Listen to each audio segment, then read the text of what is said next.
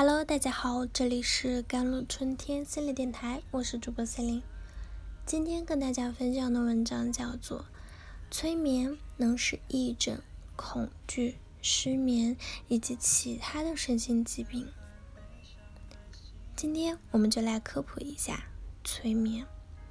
催眠技术它是一门学问，是一门科学，不是简单的学习和模拟就能随便使用的。更不是一件用来逗趣的事。催眠不是睡觉，在生理上，催眠状态下，脑电波在八到十三 Hz 赫兹，而深度的睡眠状态下，脑电波在零点四到四赫兹。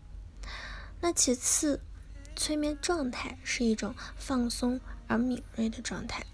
注意力高度集中的状态和快速眼动睡眠有明显的区别。催眠不是让你睡觉，而是让你更加的清醒，更加敏锐的探索自己心灵的花园。真正催眠中，除深度睡眠外，其他情况下，被催眠者是知道自己正在做什么，更清晰的看到、梳理自己内心隐藏压抑的东西。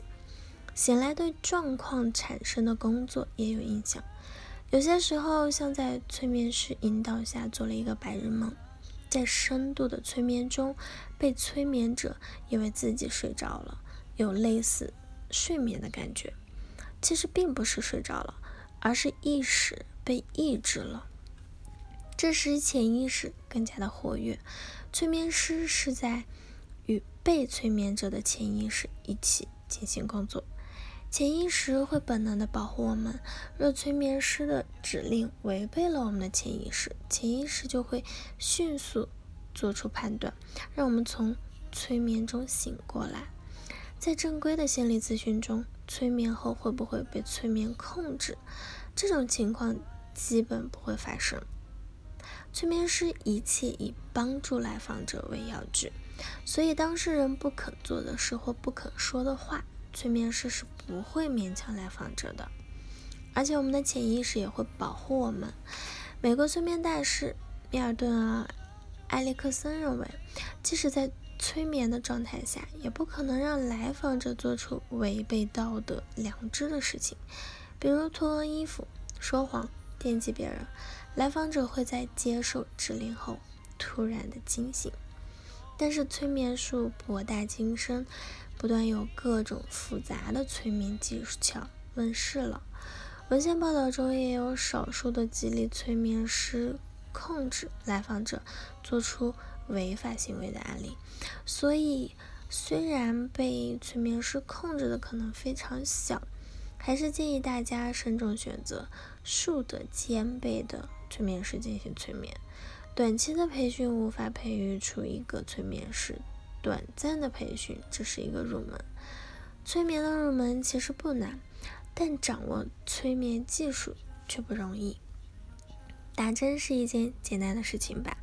把针头扎进血管里，推进药物，拔出来，你看很简单。但为什么这么简单的一个动作我们不敢轻易尝试呢？因为我们有没有医学基础，既不知道推送怎样的药物，又拿不准药剂量。更不知道扎到哪个部位。即使这些专业知识我们都了解了，我们也需要反复的训练，才能手法精准，不跑针，不漏针。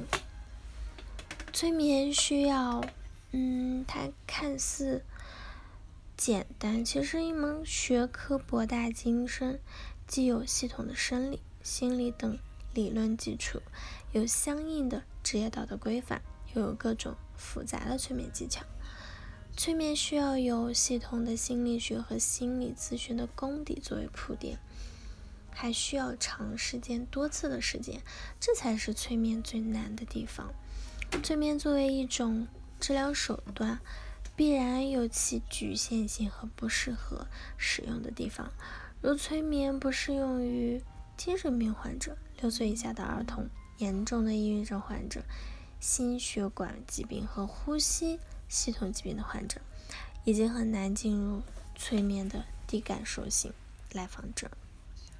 因此，在使用催眠技术时，首先要通过心理咨询与来访者建立良好、自访的关系，了解来访者的具体情况，评估其精神状况、心理问题，收集身体的疾病史、精神疾病史等。评估后，跟来访者解释清楚这门催眠技术和使用目标，征得来访者同意后。方可使用。对于催眠术技术的使用，嗯，甘洛春医生会更多的去斟酌来访者的想法，与来访者更多是一种合作的方式。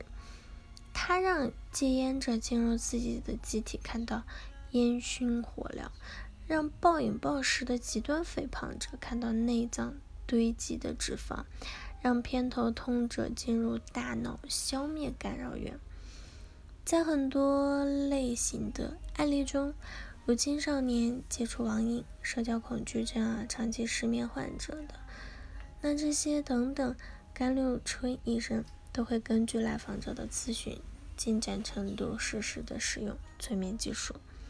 他认为催眠本来就是一种学科，有趣，但不用来。逗趣的，需要被尊重、严谨对待。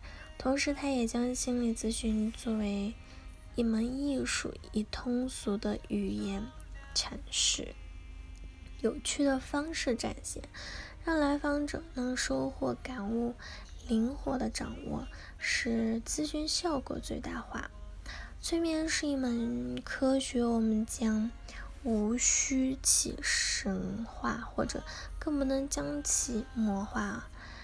它催眠作为一种治疗手段，需要有系统的心理学和心理咨询的功底作为铺垫，还有需要长时间的多次反复的实践。